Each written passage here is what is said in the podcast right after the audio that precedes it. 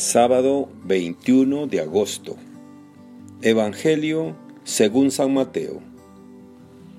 En aquel tiempo Jesús dijo a las multitudes y a sus discípulos, En la cátedra de Moisés se han sentado los escribas y fariseos. Hagan pues todo lo que les digan, pero no imiten sus obras, porque dicen una cosa y hacen otra Hacen fardos muy pesados y difíciles de llevar y los echan sobre las espaldas de los hombres, pero ellos ni con el dedo los quieren mover. Todo lo hacen para que los vea la gente. Ensanchan las filacterias y las franjas del manto. Les agrada ocupar los primeros lugares en los banquetes y los asientos de honor en las sinagogas. Les gusta que los saluden en las plazas y que la gente los llame maestros. Ustedes, en cambio, no dejen que los llamen maestros, porque no tienen más que un maestro, y todos ustedes son hermanos. A ningún hombre sobre la tierra lo llamen Padre, porque el Padre de ustedes es solo el Padre Celestial. No se dejen llamar guías, porque el guía de ustedes es solamente Cristo. Que el mayor de entre ustedes sea su servidor, porque el que se enaltece será humillado, y el que se humilla será enaltecido. Palabra del Señor. Gloria a ti, Señor Jesús. Reflexión. Hermanas y hermanos, el Evangelio que hemos escuchado es un fuerte llamado de atención para todos los cristianos y cristianas para todas y todos, sin excepción, porque Jesús denuncia unas actitudes que no solo se pueden dar entre los dirigentes de nuestras comunidades, sino en todos los creyentes. Las palabras de Jesús deben llevarnos a revisar con sinceridad nuestra vida y nuestras actitudes. En nuestra vida de iglesia vemos que hay personas que pasan aplicándole el Evangelio a los demás, personas que se creen con la autoridad de dar doctrina a los demás. Lo más triste es que son personas que no viven lo que predican, que se quedan solo en las palabras y en los discursos elocuentes, pero no hay coherencia entre lo que dicen y lo que viven. Eso mismo ocurriría en tiempos de Jesús especialmente entre los dirigentes religiosos. En el Evangelio de hoy se utiliza el género literario de polémica, que explica la forma exagerada y simplificadora de sus expresiones. Pero el prototipo de actitudes que se quieren denunciar da mucha luz por el contraste con aquellas que Jesús propone. Cuando en cualquier grupo o comunidad impera el egoísmo y la ambición, surgen aspectos que destruyen y provocan el mal, el poder y dominio sobre los otros, la búsqueda de honor y privilegios, el afán de aparentar y ser reconocido, la exigencia hacia los otros.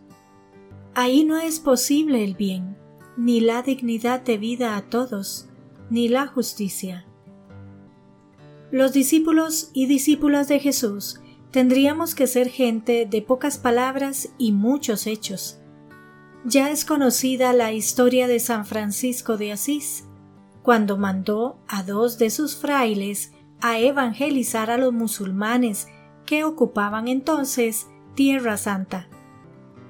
Dicen las crónicas que, al momento de partir, les dijo, Evangelicen siempre, hablen solo cuando sea necesario.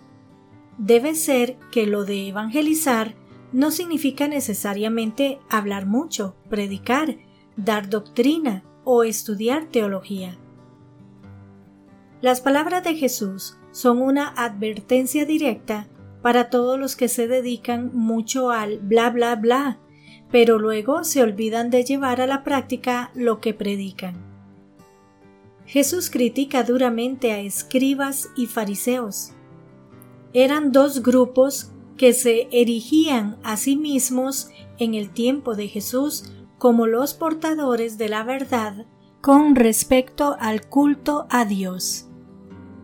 Se autoproclamaban intérpretes oficiales de lo que era bueno y era malo de las normas y leyes. Pero parece ser que en muchos casos era más presunción que realidad, más imagen que testimonio auténtico mucho hacer penitencia en público y arrodillarse y rezar mucho delante de todo el mundo, pero luego la vida iba por otro lado. Esto ocurre con muchos católicos que se quedan solo en expresiones externas de la fe, rezos, coronillas, penitencias, etc. Es terrible lo que Jesús dice de ellos hacen fardos insoportables y se los cargan a la gente en los hombros, pero ellos no están dispuestos a mover un dedo para empujar. Jesús expone con crudeza cómo Dios mismo es falseado con esa actitud de hipocresía. No hay maestros, ni padres, ni jefes entre los hijos de Dios. Nadie es superior ni más o mejor, nadie es primero que nadie, todos somos hijos y hermanos. En esta igualdad fundamental es posible que germine la semilla del bien, que surja la fraternidad que hace brotar la vida, una vida digna para todos. Tenemos un Dios, Padre, Maestro, Señor Todopoderoso. Pero su poder no es la fuerza, o la imposición, sino el amor y la misericordia. Dios solo quiere nuestro bien, pero un bien para todos sus hijos, no solo para unos pocos privilegiados. Lo que nos pide es que lo comprendamos y lo vivamos así. Ahí germina el reino de Dios. Nos pide que seamos personas buenas que hacen el bien, que dan con generosidad todos aquellos dones que Él ha sembrado en su interior.